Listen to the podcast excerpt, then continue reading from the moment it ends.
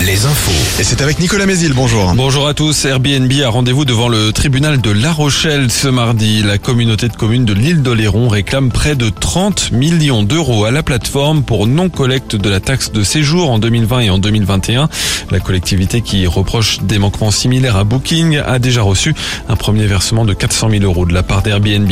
La communauté de communes de La Rochelle contestait, elle, la décision de justice qui suspendait sa réglementation anti-Airbnb.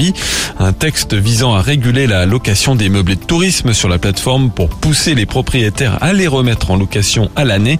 Le Conseil d'État a suivi la décision du tribunal administratif de Poitiers et rejeté le recours de la collectivité. La réglementation reste donc suspendue. Des casseroles pour accueillir le ministre de la Santé au CHU de Poitiers hier. François Braun était en déplacement pour vanter les services d'accès aux soins censés désengorger les urgences et améliorer la prise en charge des patients. Un dispositif que le ministre souhaite étendre dans tous les départements de France d'ici la fin de l'année. Des concerts de casseroles, il y en a eu un peu partout en France hier soir. Action à l'appel du collectif Attaque pour célébrer le premier anniversaire de la réélection d'Emmanuel Macron. Plus de 400 rassemblements étaient prévus, notamment à La Rochelle, Angers et La Roche-sur-Yon.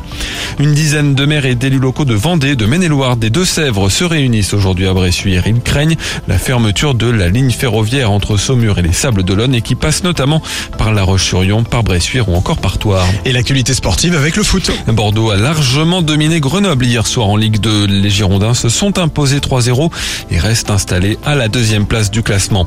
En basket, journée cruciale en Ligue féminine puisque c'est la dernière de la saison régulière.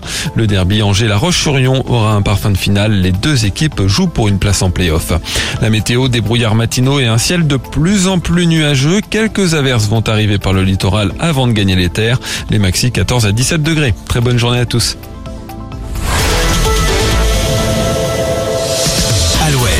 Le 6-10. Le 6-10.